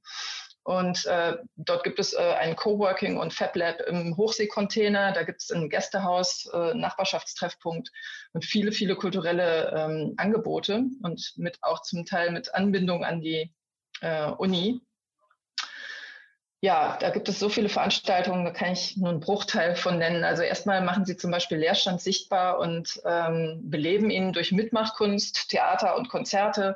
Ähm, äh, dann gibt es Workshops äh, zu Themen, was braucht es für das gute Leben vor Ort. Äh, es gibt eine Podcast-Reihe über Personen äh, in der Nachbarschaft und ihre Geschichten. Es gibt Ausstellungen, also unzählige äh, Aktivitäten da. Ja, und ähm, das alles ähm, kann man sagen, äh, unsere Zukunftsorte und ihre offenen Treffpunkte helfen eben dabei, Schritt für Schritt auch die Lebensqualität ihrer Standorte zu erhöhen. Ähm, und das auf verschiedenen Ebenen. Also häufig ist das eben auch gerade in, ähm, ja, in Dörfern oder Kleinstädten, wo es sonst eben an Treffpunkten fehlt, äh, an Infrastruktur fehlt. Und hier werden dann eben ähm, wird Gemeinschaft ermöglicht äh, durch durch eben diese dritten Orte, die da entstehen, ähm, Austausch auch jenseits von Bubbles, äh, ganz wichtig. Ähm, dann eben Infrastruktur auch im Sinne von ähm, äh, Arbeitsorten, von ähm, gibt es auch Sharing-Angebote zum Teil. Ähm, es gibt Vernetzung und Innovation dadurch, dass eben verschiedene ähm, Arbeits- und äh, Kulturwelten auf, aufeinandertreffen, neue Projekte werden initiiert. Ähm, und auch ähm, ja, Arbeit und Gewerbe vor Ort äh, tragen dazu bei, dass diese Orte sich überhaupt äh, auch tragen können. Ne? Ähm, ja, puncto Nachhaltigkeit ist das natürlich überhaupt auch diese Räume zu teilen, diese Multifunktionalität von diesen Räumen. Und äh, dann ist da eben auch so durch die Haltung von ähm, positiven Einstellungen zu Sharing angeboten, äh, dass das eben dort auch weitergetragen wird. Ähm, interessanterweise kommen viele der GründerInnen von Zukunftsorten ursprünglich aus der Kreativwirtschaft. Ähm, das sind Designer, Programmiererinnen, Architekten, Künstlerinnen, Marketing-Experten, äh, Fotografinnen, Film-, Veranstaltungs- und ähm, Theaterleute. Aber es gibt eben auch viele andere Berufe äh, und Kompetenzen, äh, zum Beispiel Sozialunternehmer, ähm, Organisationsentwicklung, Prozessgestaltung, ähm, Gesellschaftswissenschaften, Forschung, Beratung, Medizin, Therapie. Und ich denke, beim Aufbau und Betrieb äh, ist es oft genau diese Mischung aus Kompetenzen und Perspektiven, die die Vielfalt und die Wirkung dieser Projekte ausmacht. Ähm, vielleicht werden jetzt viele von euch sagen, ähm, aber Moment mal, diese Zukunftsorte, diese offene Treffpunkte, äh, das ist doch eigentlich mehr oder weniger Soziokultur. Ähm, das sind doch soziokulturelle Zentren. Und äh, da kann ich eigentlich nur sagen, ja, stimmt. Also äh, ich habe noch mal zur Geschichte der Soziokultur gelesen und hier wirken tatsächlich ganz ähnliche Prozesse und Motive und Haltungen wie bei unseren Zukunftsortakteuren. Also wir wollen einfach Beispiele für besseres Zusammenleben, für eine neue Gesellschaft, äh, für gelebte sozialen Wandel schaffen, ganz konkret zum Anfassen und äh, Teilhaben. Und ähm, ja, die Frage ist, warum gibt es das, da bisher nicht viel mehr Kooperation ne? ähm, zwischen äh, vielleicht klassischen soziokulturellen äh, Initiativen und ähm, den Zukunftsortinitiativen. Äh, warum ist das so parallel gelaufen und ähm, wie können denn aus diesen Schnittstellen Synergien entstehen? Und wie können die Menschen äh, und ähm, ihre Projekte, die sich mit ähnlichen Zielen für den gesellschaftlichen Wandel einsetzen, besser unterstützt und die vielen Hürden beim Aufbau solcher Orte reduziert werden? Äh, ich denke, dass die Bundes- und Landesverbände der soziokulturellen Zentren hm, ja auch schon sehr, sehr viel bewegt haben und seit Jahrzehnten eben daran arbeiten. Und wir können sicherlich äh, aus ihrem reichen Erfahrungsschatz ähm, viel lernen. Da freue ich mich sehr auf einen Austausch dazu. Und ähm, ja, wir haben aber, so jung wir sind, auch gerade einen kleinen Meilenstein äh, für uns erreicht äh, was wir eben auch schon lange äh, uns vorgenommen hatten. Wir äh, stellen das Erfahrungswissen von ZukunftsortbetreiberInnen auf unserer frisch veröffentlichten Wissensplattform kostenlos für Projektinitiativen zur Verfügung. Ähm, und über den Einstieg in verschiedene Phasen, äh, also ähm, Suchen, Gründen, Bauen und, und Betreiben, äh, ermöglichen wir es eben den äh, NutzerInnen, sich die Grundlagen zum Aufbau und Betrieb von solchen Orten zu erschließen, aus der MacherInnen-Perspektive. Und ähm, ja, zum, zum Thema Gruppenprozesse, Entwicklung von Nutzungskonzepten, Finanzierung und Integration vor Ort zum Beispiel gibt es dann ganz konkrete Empfehlungen und Praxisbeispiele. Und so können sich bestehende und zukünftige Projekte dann informieren, vernetzen und auch professionalisieren. Und damit vielleicht eben auch Interess es vielleicht auch interessant für soziokulturelle Zentren, die sich vielleicht auch gerade gründen. Hm, denn das hat ja viel auch mit Leerstandsentwicklung zu tun. Ja, ähm, leider habe ich zum Ende meines Impulses auch keine Antworten zu bieten. Ähm, dafür aber nochmal zwei Fragen, die mich umtreiben und auf die ich gerne, wenn ich, äh, wenn jetzt nicht heute vielleicht die Zeit ist, aber auch in Zukunft gerne im gemeinsamen Austausch Antworten suchen möchte.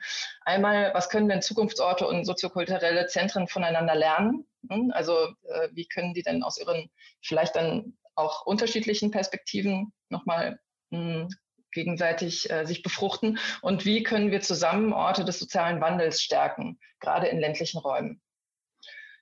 Ja, und äh, jetzt äh, danke ich euch allen für euer Interesse und äh, freue mich sehr später auf die Diskussion und äh, interessante Inputs zum Thema. Super, da kommen schon äh, erste Hinweise auch im Chat. Vielen Dank, Julia.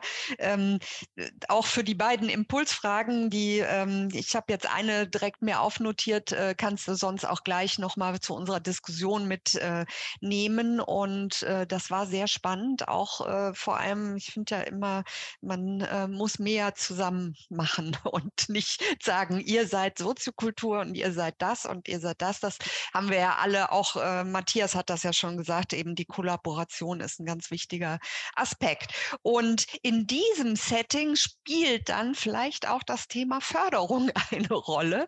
Müssen wir mal schauen. Wir äh, kommen nämlich jetzt zum dritten Input, der äh, von ähm, zwei wunderbaren, netten Kolleginnen ähm, vom Fonds Soziokultur gegeben wird, die ähm, uns da mal durchführen, auch welche Rolle eben die Förderszenarien auch in der Transformation Transformation der Soziokultur spielen können. Ähm, Silvia Bonadiman ist äh, von Haus aus Soziologin, also hast äh, in Italien, äh, in deiner Heimat Soziologie studiert und ähm, dich in Deutschland, in Marburg auch ähm, im Master darauf spezialisiert und du bist seit September 2020 die Projektleiterin des Sonderprogramms Neustart Kultur beim Fonds Soziokultur und äh, warst davor Förderberaterin bei der Kontaktstelle Deutschlands des EU-Programms Europa für Bürgerinnen und Bürger, also auch diese partizipativen Ansätze schon immer mit dabei. Ansonsten engagierst du dich auch ähm, politisch im Bereich Feminismus und Christine Joan Meyer ist ähm, seit Oktober 2020 beim Fonds Soziokultur. Du bist vor allem dort auch für die Öffentlichkeitsarbeit und ähm, Transfer zuständig, aber auch Projektmitarbeiterin bei Neustart Kultur, bist ähm, von Haus aus äh, Medienwissenschaftlerin, hast viel in ähm, Zusammenhängen Bereich Marketing und PR für Kultur- und Medienprojekte gearbeitet, hast eine Ausbildung zur systemischen Beraterin und jetzt habt ihr beide äh, euch den Input geteilt. Wir sind sehr gespannt, was ihr aus der Perspektive ähm, der Fördergeber berichten werdet und ich glaube, Silvia fängt an und das Mikrofon ist jetzt deines. Vielen Dank, Anke. Ähm, und vielen Dank natürlich auch äh, für diese Einladung an Daniela Ulrike Blumenreich. Ähm, genau, ich möchte gerne erstmal starten und äh, diese, diese Frage nach den aktuellen Entwicklungen dann von Soziokultur und Veränderung. Gibt es Veränderungen im Soziokulturbereich? Natürlich aus unserer Perspektive äh, beschreiben. Äh, was wir beobachten dann als Fördergeber und als Bundesfonds. Und insbesondere dann als Fördergeber in diesem speziellen historischen Moment von äh, auch Krise und Pandemie. Das äh, finden wir auf jeden Fall besonders ähm, relevant und wichtig in diesem Zusammenhang. Ähm, und genau deshalb, da möchte ich ganz kurz ähm, erläutern, was bei uns äh, dann passiert ist im Rahmen von dieser Neustartkultur, diese riesiges äh, Rettungspaket der BKM. Da hat der Fonds Soziokultur, ähm, der sowieso ähm, jährlich in circa zwei Millionen Euro bekommt für Programme, partizipative Pro äh, Projekte mit ähm, Modellcharakter. Äh, plötzlich hat der Fonds ähm, zusätzliche 11 Millionen Euro bekommen. Und ähm, am Anfang haben wir uns gefragt, um natürlich die Szene, die freie Szene im soziokulturellen Bereich zu unterstützen. Wir haben uns am Anfang gefragt, was machen wir? Sollen wir auch vielleicht Investitionen, Stipendien oder ähnliches machen? Stattdessen haben wir uns äh, doch entschlossen, äh, Projekte zu fördern, weiterhin Projekte zu fördern. Das heißt, wieder dieser Aspekt des äh, Experimentieren, das ist uns sehr, sehr wichtig. Ähm, und innerhalb von sieben Monaten dann haben wir fünf Ausschreibungen gemacht zu unterschiedlichen Themen. Ähm, und da die Resonanz war extrem. Also zusätzlich zu unseren ähm, Regelprogrammen, dann haben wir über 1500 Anträge erhalten und insgesamt 561 Projekte, ähm, innovative Projekte gefördert. Das finden wir natürlich ein, das hat natürlich eine riesige Re Relevanz. Und das ist auch ein Grund, warum wir uns entschlossen haben, das Ganze dann auch ähm, wissenschaftlich zu überprüfen. Das das Institut für Kulturpolitische Gesellschaft hat das Ganze evaluiert und die Evaluation wird auch bald veröffentlicht. Ähm, und wir freuen uns äh, natürlich extrem. Wir haben natürlich da mehrere Sachen schon beobachtet. Ähm, erstmal, dass das der Bedarf dann viel größer war, als was wir fördern konnten. Wir haben da eine Förderquote von 36 Prozent. Äh, aber es gab viele andere qualitative interessante ähm, Anträge und Projekte, die wir nicht fördern konnten. Ähm, wir haben dann äh, natürlich gemerkt, wie wichtig war für die Träger auch in diese oder vielleicht gerade in diesem Moment von Kontaktverbot äh, sich zu treffen und wie dann zum Thema Raum, wie Räume dann unterschiedlich verwendet wurden ähm, oder viel mehr, natürlich es hat viel mehr in öffentlicher Raum stattgefunden. Also diese Bedürfnis wirklich nach Kontakt und nach Treffen gab es weiterhin auch in diesem Moment und vor allem auch nach Experimentieren, was uns natürlich natürlich extrem auch gewundert und gefreut hat. Ähm, und auch im Rahmen der Evaluation haben wir, äh, wurde festgestellt, äh, das ist auch äh, sehr, sehr interessant zum Thema, wer sind dann die Akteure, diese äh, Zukunfts, äh, wie hast du das genannt, Julia, das fand ich sehr interessant, Zukunftsortinitiativen, das habe ich mir notiert. Ähm, 50 Prozent äh, der Antragsteller waren tatsächlich neue Antragsteller. Das heißt Menschen, die äh, Initiativen, Kollektiven und so weiter und so fort, die äh, bisher noch keinen Antrag beim Fonds Soziokultur gestellt hatten. Ähm, es geht äh, viele und häufig um tatsächlich äh, Akteuren, die sich vielleicht als äh, soziokulturelle Akteuren gar nicht bezeichnen würden oder die vielleicht diese Konzept von Soziokultur gar nicht kennen, äh, aber die ähm, vielleicht doch schon seit langem und vielleicht auch in ländlichem Raum doch Soziokultur machen. Das finden wir extrem spannend. Also diese Ränder sozusagen auch äh, zu erkennen und dann wieder zentral machen und sichtbar zu machen. Das haben wir auf jeden Fall festgestellt und gemerkt ähm, diese Nutzung von Räumen und auch die Themen. Also obwohl wir unterschiedliche Themen aufgerufen haben und eine davon war gezielt für Diversität, Inklusion und Vielfalt, de facto auch bei den anderen Themen Digitalität, ähm, Young Experts und so weiter, da war dieses Thema Diversität und Vielfalt immer sehr, sehr, sehr anwesend. Das war ähm, weiterhin etwas, das wir gemerkt haben. Ähm, Genau, und es gibt natürlich unglaublich viele Beispiele, die werde ich aber jetzt nicht alle nennen. Äh, interessant ist auch unser Revision, unser Begleitprogramm, was wir gemacht haben zum Thema Experimentieren. Das machen wir auch als Fonds Soziokultur, als Organisation. Ähm, wir wollen auch Sachen ausprobieren. Ähm, das Sonderprogramm Neustadt Kultur ist auch ein Experiment. Das war auch für uns. Ähm, um mehr dazu zum Thema Experiment, wie auch meine Kollegen sagen. aber mit Revision, das war unser Begleitprogramm, mit internationalen Referentinnen äh, haben wir dann unsere Träger die Gelegenheit gegeben, sich nochmal zu treffen, online natürlich, ähm, aber mit wirklich unterschiedlichen Menschen und Menschen auch aus sehr unterschiedlichen Bereichen, also vielleicht doch Kreativbereich, aber nicht aus den Soziokultur oder vielleicht auch ganz fern von diesen soziokulturellen Bereichen, um da Inspiration zu bekommen. Und da die Teilnahme war auch sehr hoch, also wirklich wieder Krise, dieses schwierige Moment und trotzdem Teilnahme, Interesse an sich zu treffen, Kontakte herzustellen und gewährleisten und Inspiration zu bekommen.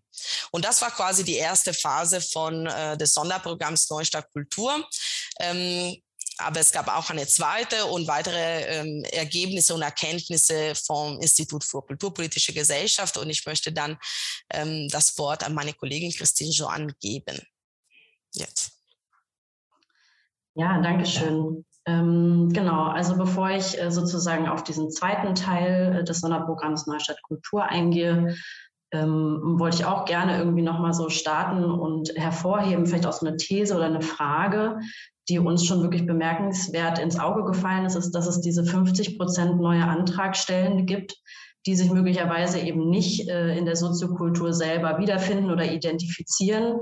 Das sind auch nicht alles irgendwie neue ähm, Initiativen oder Kollektive auch, aber auch zum Teil einfach Player, die schon lange unterwegs sind, die einfach andere Rechtsformen haben und äh, die einfach ähm, sozusagen unter dem strukturellen Radar laufen und da aber schon Soziokultur gestalten.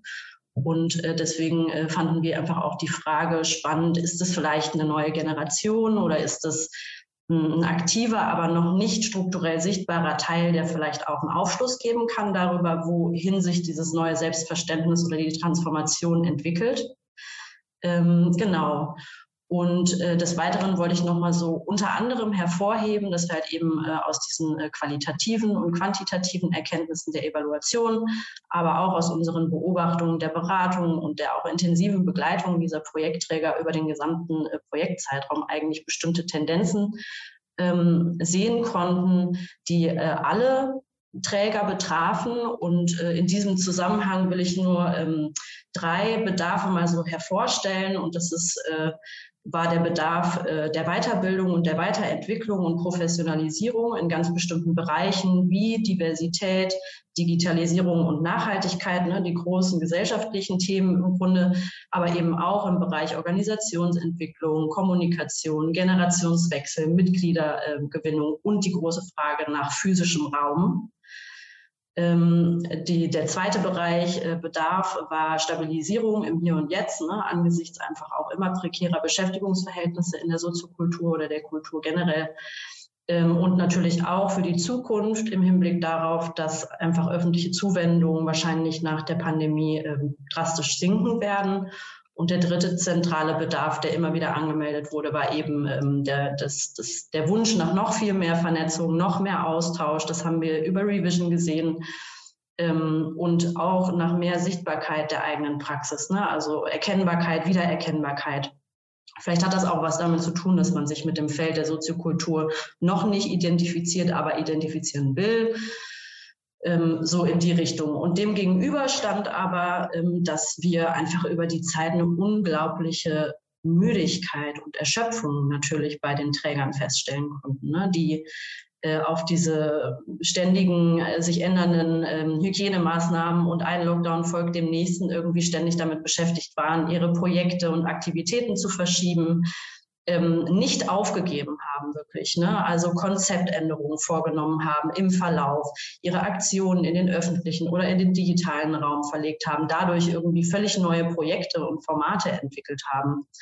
Ähm, und wir haben als Geschäftsstelle versucht, natürlich irgendwie so flexibel und kulant wie möglich darauf äh, einzugehen, aber gleichzeitig kamen auch wir, und ich glaube, das gilt wahrscheinlich für alle ähm, Institutionen, die Neustadt Kulturgelder verwaltet haben oder verwalten, ähm, gemerkt, wie unglaublich einfach dieser bürokratische Aufwand auch ist. Und das gilt natürlich auch für die Träger. Ne? Also die sind ähm, einfach sehr ähm, soll ich sagen, sehr drüber mit allem. Ne? Überall tausend Anträge am Laufen und äh, um ihre Existenz zu sichern und äh, das zieht ja einen riesen Rattenschwanz nach sich. Ähm, genau, und aus diesen Erkenntnissen ist letztendlich in dem zweiten Neustadt-Kulturaufschlag äh, das neue Förderprogramm Profil Soziokultur entstanden, was zum Ziel hatte, natürlich Existenzen zu sichern und aber auch Raum für Pause und für Reflexion möglich zu machen. Ähm, das Programm äh, war noch mal fast doppelt so groß oder überdoppelt so groß, nee, fast doppelt so groß, 18 Millionen Euro. Ähm, das richtete sich oder richtet sich an äh, gemeinnützige Organisationen ähm, verschiedener juristischer Rechtsformen, die im Soziokulturbereich tätig sind im großen Rahmen. Ähm, das Ziel ist äh, Stabilisierung, Organisations- und Teamentwicklung, vielleicht auch die Fragestellung, was können neue Businessmodelle sein, welche Kooperationen sind möglich, wie kann, können wir unsere Sichtbarkeit verändern, ähm, Vernetzung mit Verwaltungsstrukturen oder anderen öffentlichen Sektoren möglich machen. Und äh, das Programm ist äh, sehr gut aufgenommen worden. Also das läuft seit Februar diesen Jahres bis Ende 2022 wie gesagt, im Umfang von 18 Millionen Euro fördern wir jetzt 600, nochmal 650 Entwicklungs- und Veränderungsprozesse, die wirklich darauf fokussieren, dass die äh, Träger nicht nach außen in Aktivität tre treten, sondern mal Raum haben, sich nach innen zu fragen, wo stehen wir überhaupt, was können wir, wo haben wir Entwicklungsbedarf und wo wollen wir hin. Ähm, der Förderfokus ist auch nochmal, glaube ich, ein wichtiger Punkt, liegt ähm, vorwiegend eigentlich auf der Vergütung von Honoraren und Personalkosten. Also auch anders als bei anderen Strukturförderungen, wie zum Beispiel äh, dem Bundesverband Soziokultur, haben wir gar keine Investitionen gefördert und tun dies auch weiterhin nicht. Ähm, und da, daher ergänzen wir uns auch einfach ganz gut bei der Unterstützung der Szene.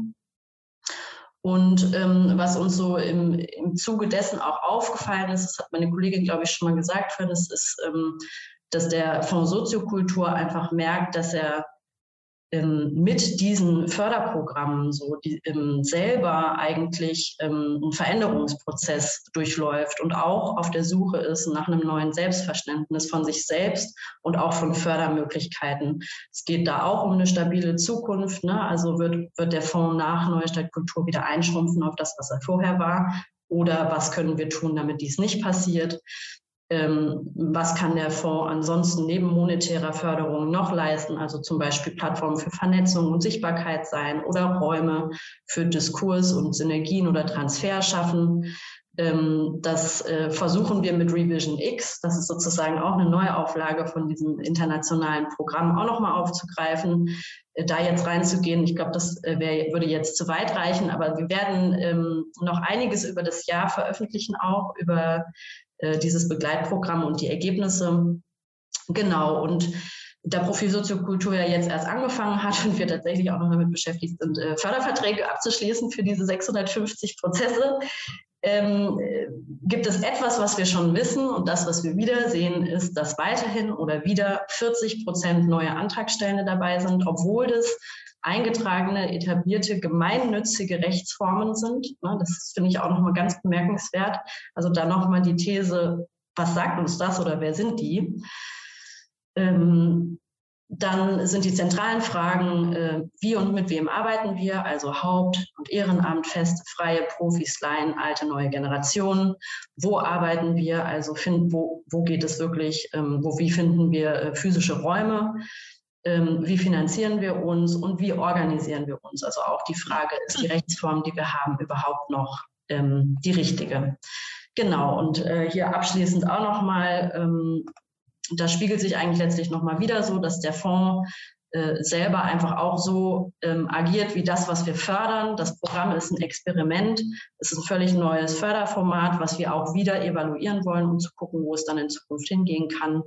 Genau, und damit ende ich unseren Impuls, äh, unsere Perspektive auf die neuen Entwicklungen und äh, freue mich auf die Diskussion. Super, herzlichen Dank, Christine, Joan und herzlichen Danke. Dank auch nochmal Silvia. Ähm, die Diskussion schließen wir äh, dann am Ende ähm, gemeinsam äh, an, an jetzt, äh, die Ulrike Blumenreich hatte das schon angekündigt, an äh, die Videos von den Beispielen, die auch nochmal verschiedene Lösungen oder Ideen äh, mitgeben. Aber ich ähm, finde es sehr spannend, auch wie ihr jetzt uns mal durchgeführt habt, dass ihr auch in so einem äh, Prozess eben der Transformation seid, was ich glaube ja für äh, eben die Fördergeber auch eine ganz wichtige Sache ist. Da muss man einfach gucken, was ist gerade State of the Art und wo muss man sich da hinbewegen. Ich sehe schon, dass im F&A-Kasten ganz viele Vernetzungsangebote für Julia vorliegen. Ähm, gerne eben weiterhin die Fragen dort rein äh. Ansonsten gucken wir gleich mal. Wir haben jetzt eine kleine Filmnacht-Session für äh, alle vorbereitet und äh, sehen uns eben die angekündigten Kurzvideos an. Ähm, das erste kommt und ich habe schon gesehen, ihr seid auch hier anwesend, äh, zumindest äh, mit äh, einem Einwähler hier mit dabei. Und äh, das erste kommt vom Cameo-Kollektiv, ähm, das ähm, Begegnungen und Social Design Aspekte ähm, auch nochmal sehr stark äh, begleitet. Also eine ganz spannende Sache. Wir schauen jetzt mal rein in das Video Simon Film ab.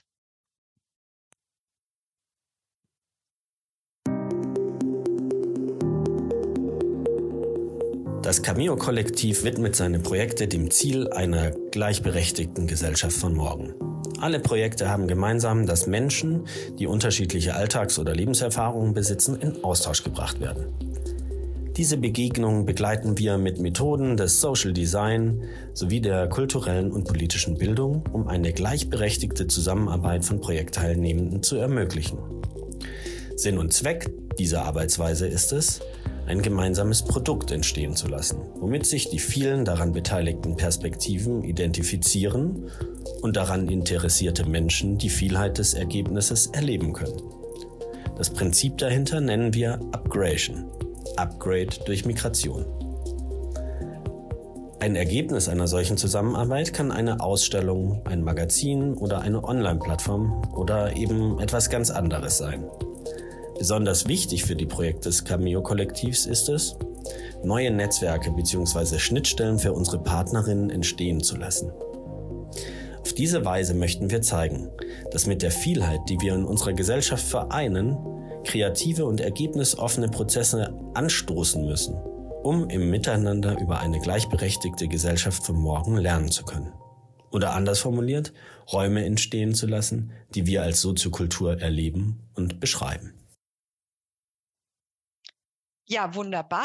Ähm, das äh, war eine schöne Zusammenstellung auch der Impressionen und äh, wurde von Sebastian Kunis äh, präsentiert, wenn ich das richtig sehe.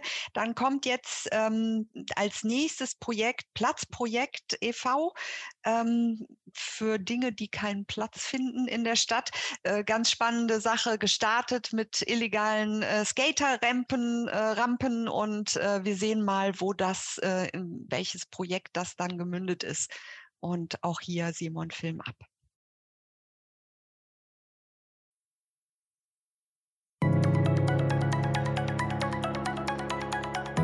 Wir sind das Platzprojekt. Ein Platz, der Platz für Dinge bietet, die sonst keinen Platz finden in unserer Stadt.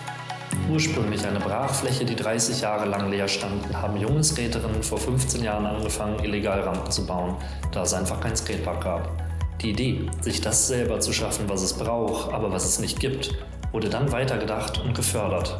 Durch den Bund als Platzprojekt gestartet. Alle mit einer guten Idee, egal ob als wirtschaftliche Unternehmung, als gemeinwohlorientierter Verein oder alles, was dazwischen liegen kann, bekamen hier die Möglichkeit, einfach zu starten. Dazu günstigen Raum, Unterstützung, eine diverse Community und der Spirit hier gemeinsam an etwas Größerem zu arbeiten. Das Feedback war dabei großartig.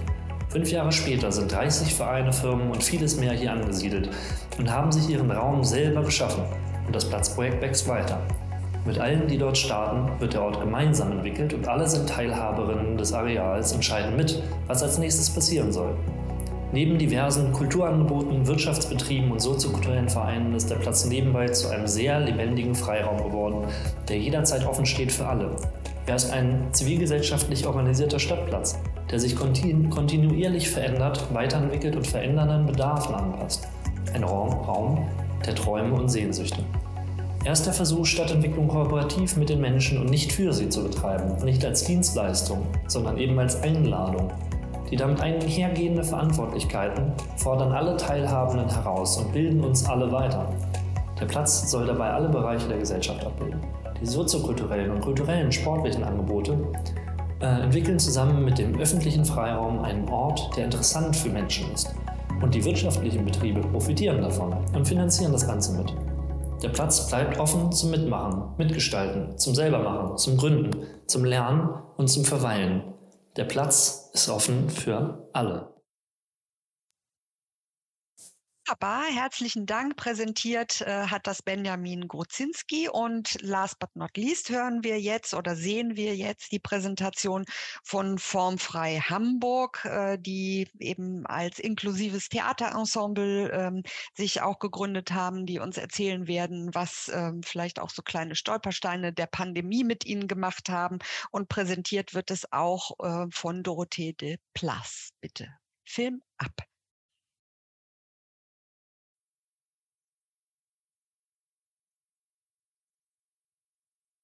Formfrei. Wir sind eine formfreie Gruppe, die versucht, vielfältig etwas auf die Beine zu stellen. Wir haben das Ziel, äh, Menschen mit Behinderung und ohne Behinderung äh, für ihre kreative Arbeit auf den ersten Arbeitsmarkt zu. Wir möchten ein Theaterensemble gründen und, unsere ganze Energie da reinstecken. Als wir uns beschlossen zu gründen, war das unmittelbar vor der Pandemie. Sein Plan funktioniert aber nur über das persönliche Miteinander. Das war unsere größte Schwierigkeit. Nur in den Niedriginzidenzzeiten haben wir uns live treffen können. Ohne die Unterstützung durch den Fonds Soziokultur wäre das Projekt mit Sicherheit nicht einen Schritt vorangekommen. So aber konnten wir immerhin das Gründungsteam zusammenhalten und zumindest Aufgaben in der Gruppe verteilen. Wir gehen nun aber fest davon aus, dass der kommende Sommer wieder viel möglich machen wird. Endlich wollen wir in die künstlerische Arbeit einsteigen und das wirtschaftliche Fundament für die Anstellung unserer Künstler legen. Die Frage nach der Einordnung in den Bereich Soziokultur ist für uns etwas schmerzlich, da wir mit unserem Projekt das Einsortieren von Menschen und ihrer Arbeit in Schubladen eigentlich hinter uns lassen möchten. Strukturen, die wir heute oft im Spektrum der Soziokultur finden, in denen wenige anerkannte KünstlerInnen Projekte anstoßen und leiten und dafür bezahlt werden, während die anderen Beteiligten sich freuen können, dass sie hier teilnehmen dürfen, möchten wir nicht reproduzieren. Wir möchten allen die Chance geben, nicht nur für sie präparierte und abgegrenzte Räume zu bespielen, sondern selbst Entscheiderinnen und Macherinnen zu werden. Wir arbeiten auf der Grundlage einer gesellschaftspolitischen Vision. Wir arbeiten machtkritisch und wir möchten Strukturen verändern und neben Assoziationsräumen auch ganz konkrete neue Räume schaffen. Deshalb sind wir eine Gruppe, die sich nicht ausschließlich aus professionellen Kulturschaffenden zusammensetzt. In diesem Sinne machen wir Soziokultur. Ja, wir haben äh, heute wirklich jetzt äh, einen riesen Strauß an, an spannenden Projekten gesehen und äh, ich sehe auch, dass der Chat damit nicht aufhört. Also es gibt weiterhin auch Beispiele. Ähm, ich schaue mal rein. Also ich würde nochmal äh, dafür plädieren, dass wir konkrete Fragen in den F&A-Kästen da äh, reinsetzen. Aber ich finde es auch spannend, dass eben ähm, hier einzelne Erfahrungen geteilt werden. Und Heike Herold hatte auch nochmal ähm, auf die ähm, Perspektive aus Sicht der FördergeberInnen verwiesen ähm, und vorgeschlagen, dass eben die äh, neuen PlayerInnen sozusagen äh, auf dem Feld, äh, dass das verschiedene Hintergründe haben kann. Individualisierung we weg von äh, hierarchischen Einrichtungsformen, mehr KulturmanagerInnen, die aus den Unis kommen. Also da bewegt sich auch etwas und äh, stellt eben ähm, äh, auch nochmal den äh, Zusammenhang mit dem Programm Profil äh, her. Gerne eben weitere Dinge in ähm, den Chat reinstellen, die das Ganze noch anreichern. Ich ziehe aber jetzt mal eine Frage äh, heraus, die ich eben ähm, gesehen hatte. Bitte die Fragen immer in den F&A-Kasten. Genau, da ging es nämlich ähm, darum, ähm, auch nochmal anzuknüpfen, das ist vielleicht ein Punkt, den wir ähm, jetzt mal aufgreifen können, weil äh, Silvia und Christine Joan, ihr hattet das ja auch gesagt, geht es jetzt weiter wie bisher, nachdem wir jetzt alle beschließen, dass die Pandemie vorbei ist, nicht wahr? Ähm, also da auch die Frage, äh, es gab jetzt da mal auch ähm, vielleicht ein Booster, andere Gelder, die ihr verteilen konntet, ähm, ähm, aber eben auch werden wir die Pandemie als Zeit der Finanzierung finanziell gesicherten Arbeit und Wertschätzung in Erinnerung behalten, war jetzt so ein bisschen äh, provokativ die Frage, wie geht es jetzt weiter, so wie vorher? Ich spiele den Ball mal zu euch als äh, Fonds Soziokultur weiter, aber vielleicht können wir diese Frage auch noch erweitern in ähm, unsere Diskussion hinein. Also ähm, gibt es diese Zäsur, Pandemie? Wir haben das jetzt bei einem Beispiel auch äh, aus den Filmen eben äh, gehört. Was ist eure Antwort vielleicht darauf? Und ansonsten bitte gerne die Fragen in F&A-Kasten, sonst muss ich den Chat so durchscannen und gucken, wo sind die Fragen. Also ich kann gerne versuchen, die Frage ähm, ein bisschen zu beantworten oder bis, also aus unserer Perspektive. Es wäre natürlich ein großer Paradoxon, wenn jetzt während einer Pandemie, diese Krisensituationen viel, unglaublich viel Geld, unglaublich viel gestartet wird und dann plötzlich alles hört auf. Das wäre natürlich wirklich schade. Deswegen diese Frage natürlich auch Nachhaltigkeit, nach Nachhaltigkeit. Das beschäftigt uns extrem. Ähm, und ähm, also erstmal, das war auch einer der Gründe, warum wir uns gedacht haben, Profil äh, Soziokultur zu machen. Die Idee war wirklich, sich Gedanken zu machen, nicht nur ähm, zu reflektieren ein bisschen, was ist bisher passiert, auch vielleicht in dieser Zeit, sondern auch, wie bereite ich mich vor, vielleicht auch auf eine Zeit nach der Pandemie, nach dieser großen Veränderungen. Ähm, wie kann ich mich stabilisieren? Und jeder hat unterschiedliche Fragen, aber natürlich die Frage nach der Finanzierung war sehr, sehr anwesend. Ähm, und was was wir festgestellt haben, war auf jeden Fall auch wieder, ähm, das wurde davor schon erwähnt, die Frage nach Räumlichkeiten, die Suche einfach nach Räumlichkeiten. Ähm, was passiert auch, wenn ich jetzt äh, zum Beispiel Projekte mache und ähm, schöne leere Räume oder zum Teil zum, ein Jahr lang einen Raum benutzen kann äh, und dann plötzlich diesen Raum nicht mehr habe? Wie kann ich weiter, wo finde ich die Räume zu experimentieren? Das mhm. erstmal so diese Frage nach der Finanzierung ähm, und dann davon natürlich versucht ähm, jetzt äh, dadurch, dass wir zeigen, wie viele Anträge wir erhalten haben und wie wichtig auch äh, diese Projekte und diese Vorhaben, was da beantragt wurden. Wir versuchen natürlich nicht mehr wieder runter auf zwei Millionen zu gehen, sondern ein bisschen zu steigen. Mhm. Das ist natürlich unser Wunsch und mhm. vielleicht sowas wie diese Prozessförderung als Regelprogramm einzuführen. Das ist ja. äh, natürlich einer unserer Wünsche. Ja. Aber um jetzt nicht zu stark eben, äh, weil ich glaube, es gibt viele individuelle Fragen für den Fonds Soziokultur, spiele ich den Ball mal zu Matthias weiter, weil ähm, du hattest ja diese Idee aufgetan, eben Synergieeffekte auch zu erzeugen. Also es ist ja einerseits, dass natürlich braucht es immer Förderung, es braucht Geld, aber diese andere Idee, auch vielleicht neue Kollaborationen zu suchen oder äh, eben, weil wir befinden uns in diesem Wandel. Es gibt ja auch immer mal wieder, also hier wurde jetzt gesagt, ja, Pandemie hat uns Arbeitsplätze gesichert oder was auch immer oder die Fördermittel. Äh, aber es sind vielleicht auch Probleme aufgeploppt, die wir in einem Brennglas dann gezeigt haben. Da muss jetzt äh, aber mehr passieren. Wie ist das aus deiner Sicht als Critical Friend? auf die Soziokultur? Ich glaube, ähm, oder ich würde mir wünschen, dass die Soziokultur mit so einer ganz großen ähm, Selbst ja, mit, mit, mit einem ganz großen Selbstbewusstsein und äh, einer Selbstverständlichkeit ähm, sich in diesen Transformationsprozess einklingt und äh, in den Austausch geht mit äh, Stadtentwicklern, mit äh, Architekten, ähm, mit auch, aber auch solchen Sachen wie Einzelhandel ähm, und also sagen wir mal wirklich diese Schnittstellen proaktiv aufsucht und auch diese Räume sich greift und in Anführungsstrichen ähm, besetzt äh, und in den Austausch geht. Ähm, weil ich glaube, das ist die, so die Soziokultur bringt aus meiner Sicht ganz, ganz viele Qualitäten, Erfahrungen, Expertisen schon mit, die es für diesen Prozess braucht. Erfahrungsgemäß ist es aber leider immer noch selten so, dass die Menschen, die für die Gestaltung dieser Prozesse verantwortlich sind, auf die Soziokultur zugehen. Von daher will ich so ein bisschen ähm, plädieren, dass die Soziokultur aus sich raus mit einer ganz großen Selbstverständlichkeit in diesen Prozess geht und sagt, ähm, wir sind hier, wir gestalten diesen Prozess mit. Ähm, ich glaube, ihr braucht uns ähm, und da auf Augenhöhe mit den unterschiedlichen Stakeholdern in den, in den Dialog geht und die, die Kollaboration, den Austausch sucht.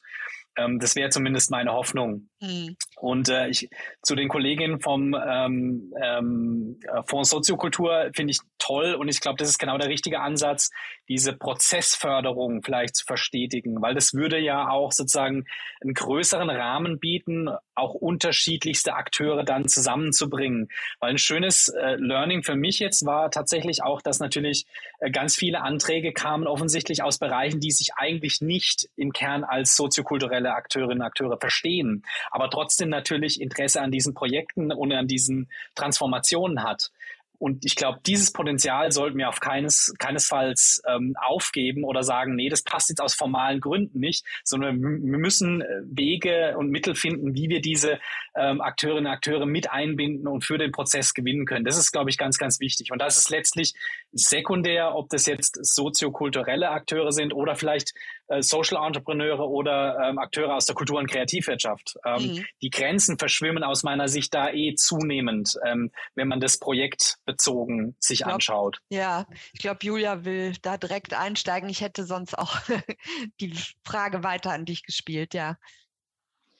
Ähm, genau, ich glaube, das ist tatsächlich äh, der Punkt. Also das ist gar nicht ähm, für, für viele äh, Akteure gar nicht äh, primär das Thema Kultur oder Soziokultur ist oder auch, oder auch Kunst, sondern wirklich einfach ganz, ganz viele Menschen, vielleicht auch mehr als noch vor zehn Jahren, äh, das Thema, wie gestalten wir unsere Zukunft beschäftigt und äh, dafür wirklich ganz ähm, konkrete Ansätze suchen und auch finden. Und die sind eben dann, also die kommen dann häufig gar nicht aus der Soziokultur, wissen vielleicht wirklich nicht so richtig, was es ist und verbinden sich aber eben über die Ansätze und über dieses konkrete Tun und Machen und äh, aus meiner Sicht eben auch über physische Orte dann da mit den soziokulturellen äh, Ansätzen und Initiativen. Und ähm, vielleicht ist eben Soziokultur jetzt auch mh, hm, gar nicht mal mehr nur kulturelle Praxis, sondern ähm, ja, oder doch kulturelle Praxis, aber eben etwas, was äh, darüber hinausgeht, wo, wenn man das in den Mittelpunkt stellt, dass es einfach soziale und gesellschaftliche Praxis ist, äh, ein viel breiteres Spektrum auch wieder erreicht und äh, vielleicht äh, Leute sich da dem eher zuordnen. Mhm. Und dazu passt jetzt, was äh, ich dankenswerterweise im schön im F&A-Kasten äh, gerade lese von Fleur Vogel, die ähm, sagt, sie würde interessieren, wie Räume offen gehalten werden können für neue AkteurInnen, weil sie den Eindruck hat, dass das Abgeben von Gestaltungsmacht gerade in diesem Zusammenhang, wer darf was wie nutzen, schwerfällt und äh, weil es eine bestimmte visionäre Personengruppe, ähm, wenn die das erschlossen haben, sich damit ähm, auch äh, definieren und dann die Frage, wie können andere da ähm, dann partizipieren oder sagt man dann, nein, das haben wir jetzt hier. Da, da kannst du ja vielleicht aus deiner Erfahrung auch äh, mit jetzt deinem äh, Zukunftsort vielleicht direkt einhaken, was du da sagen würdest als Gegenargument, dass das doch geht, dass man die Räume offen hält. Ich glaube, es hat immer einfach mit der, mit der Motivation zu tun und mit der Bereitschaft, äh, aktiv zu handeln. Ne? Also wirklich dieses zivilgesellschaftliche Engagement, ähm, ähm, bereit zu sein, sich einzusetzen. Ne? Auch die ganzen, diese Initiativen, die Stadtmacher-Initiativen. Äh, ähm, das sind ja Menschen, die zum Teil aus sehr unterschiedlichen Bereichen kommen. Und klar, letztlich geht es dann auch immer um die Finanzierung. Dann ähm, äh, irgendwann könnte man ja auch sagen, okay, ihr seid Soziokultur, wir sind äh, Zukunftsorte, wir machen Regionalentwicklung, ihr macht Kultur. Äh, bitte nehmt uns nicht unsere Fördermittel weg und äh, wir äh, tasten eure nicht an.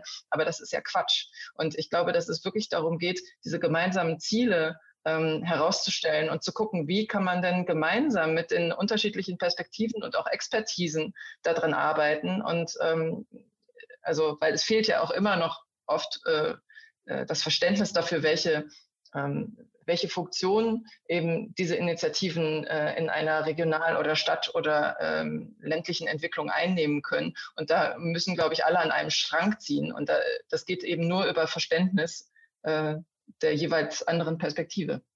Mhm. Also Gestaltungsmöglichkeiten, äh, die Frage, gebe ich was ab, gebe ich Raum ab, gebe ich äh, vielleicht auch ähm, eben Konzepte, Ideen ab, Raum für Neues, für andere Perspektiven darauf. Ich nehme noch mal eine Sache, die uns auch im Vorfeld zugeschickt worden ist, mit rein in die Diskussion, wo es vielleicht auch noch mal so ein bisschen ähm, stärker noch in so eine ja vielleicht mögliche äh, Ecke, wo Konflikte entstehen können. Denn zwischen Förderung und Ehrenamt, äh, wie seht ihr die Selbstausbeutung der AkteurInnen? Du hast jetzt gesagt, man muss ne, ein besonderes ehrenamtliches Engagement mitbringen, die oftmals am Existenzminimum leben. Äh, wie kann eine Verbesserung erreicht werden? Nun haben jetzt Silvia und Christine Joan, glaube ich, deutlich gemacht, dass da auch durchaus eben einiges an Geld doch geflossen ist, wenn ich mir jetzt irgendwie elf Millionen vorstelle. Aber es ist trotzdem vielleicht ein strukturelles Problem auch.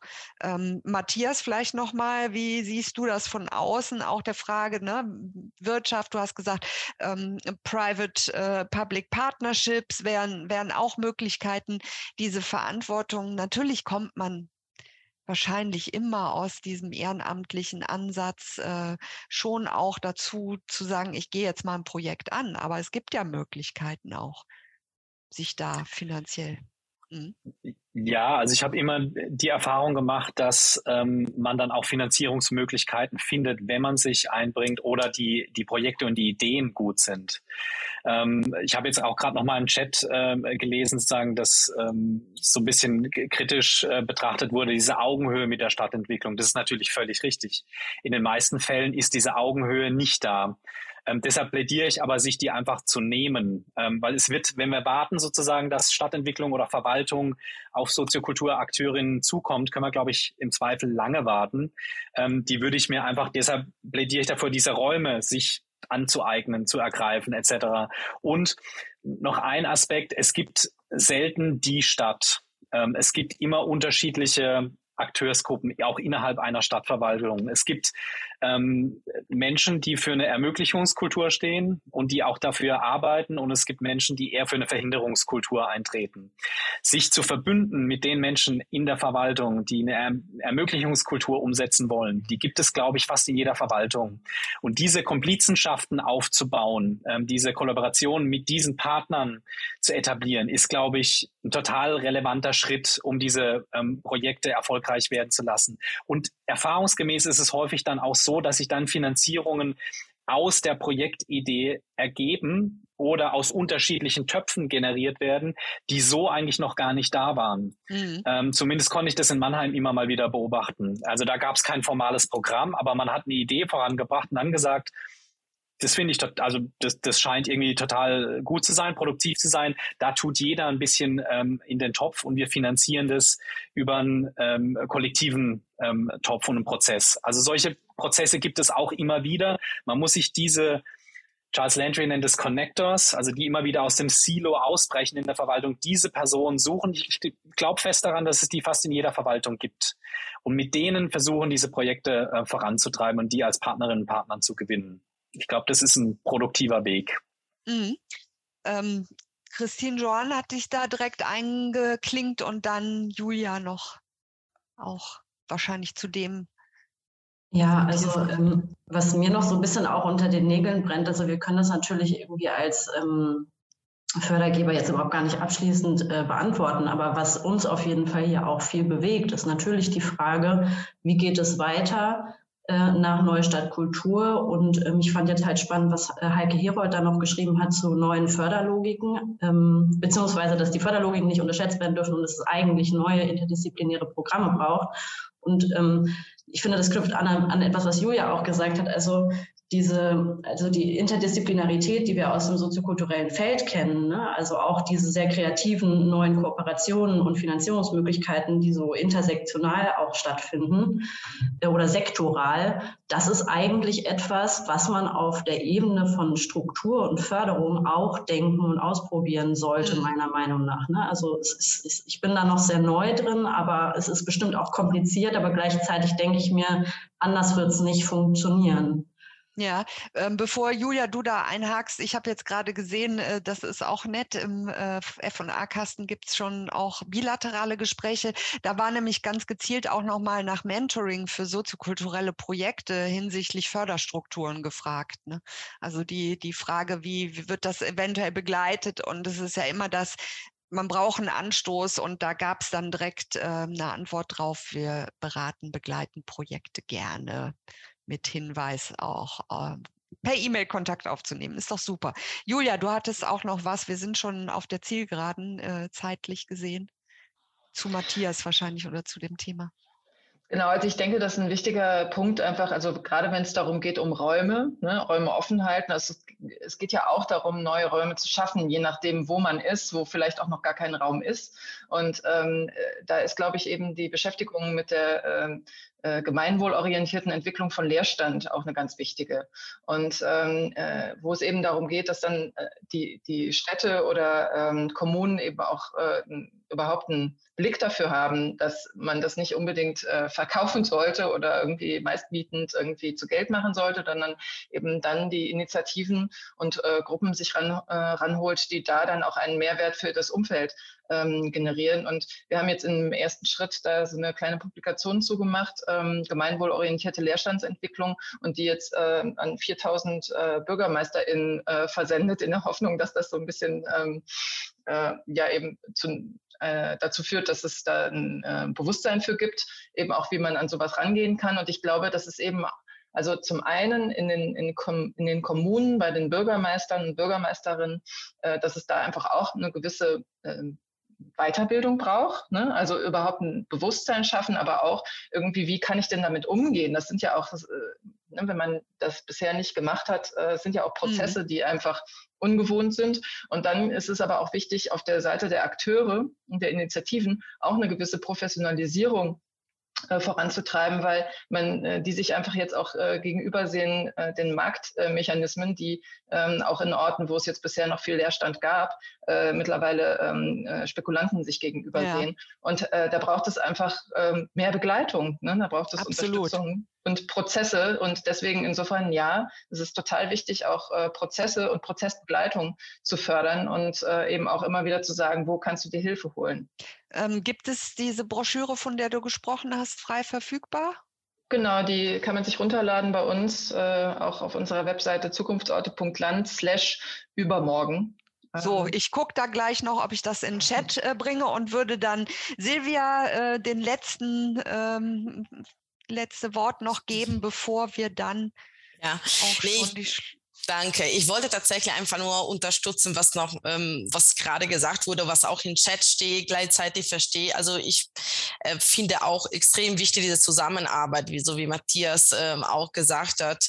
Äh, gleichzeitig muss, wir wissen auch, also wir fragen auch immer unsere Antragsteller versucht, äh, euch zu vernetzen, vielleicht auch mit anderen Akteuren. Wir haben ja extra eine Ausschreibung gemacht. Die Realität ist aber tatsächlich, ähm, also manchmal ist man ein bisschen utopisch, dann äh, kommt die Realität und das ist tatsächlich tatsächlich dann viel schwieriger, weil tatsächlich viele arbeiten ehrenamtlich, viele wissen auch nicht genau, wie, ähm, also nicht nur aber nicht die Kapazitäten, sondern tatsächlich ähm, Zeit und so weiter und, und wissen auch nicht vielleicht, wie genau mit der Stadtverwaltung zu reden, wie oder ähm, da ist die Tour einfach geschlossen, da hat man Schwierigkeiten mit denen zu sprechen.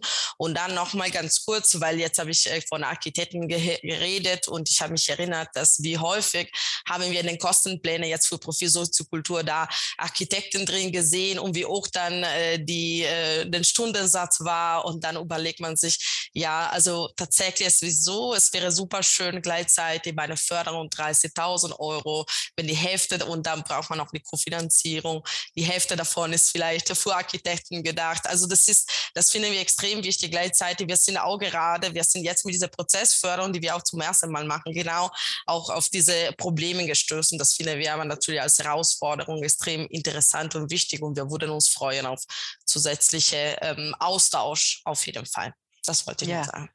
Also ähm, ich merke, das ist hier, äh, es, es brodelt und es gibt noch äh, Hinweise, interdisziplinäre Förderstrukturen würden auch in anderen Fachbereichen äh, Aufmerksamkeit äh, erzeugen, schreibt Stefan Könnecke und er fände es toll, wenn es interdisziplinäre Kontakte, äh, wenn ihr die anschieben könntet. Also ähm, ganz viel, was, äh, also das ist ja Transformation, da ist immer sehr viel in Bewegung. Ähm, wir alle sind lernend äh, da unterwegs und ich äh, denke, dass die Inputs heute, herzlichen Dank dafür, Matthias Rauch, Julia Paas und Silvia Bonadiman und Christine Joan Meyer, ähm, dass ihr Einblick in viele, viele Themen gegeben habt, die es im Zusammenhang mit Fonds Sozio, mit, mit ähm, der Lab Sozio Soziokultur auch weiter zu besprechen gibt. Wir, ähm, ich darf darauf verweisen, dass wir in der nächsten Woche auch äh, wieder spannende Inputs äh, haben. Wir werden uns ganz gezielt auch mit Change Management in der Soziokultur beschäftigen und wir haben auch, das darf ich an dieser Stelle, glaube ich, schon mal sagen, eine Poetry Slammerin mit im äh, als Inputgeberin. Also es lohnt sich auf jeden Fall. Ich würde mich total freuen, wenn alle wieder mit dabei wären. Ähm, ich glaube, in heute kann man wirklich den Chat sich abspeichern und da ist wirklich wahnsinnig viel noch an Zusatz. Die Inputs waren äh, toll, wie immer. Ähm, gibt es natürlich die Möglichkeit auch äh, zum Beispiel von Matthias oder Julia die Präsentationen dann nochmal äh, auf der Unterseite des Webtalks heute zu veröffentlichen. Ich darf mich bei allen, die uns zugeschaltet waren, ganz herzlich bedanken und freue mich, wenn wir uns nächste Woche wiedersehen und darf auch noch mal ganz herzlich an die Stiftung Niedersachsen ähm, den Dank richten für die Mitveranstaltung und wünsche allen einen wunderbaren Abend. Tschüss.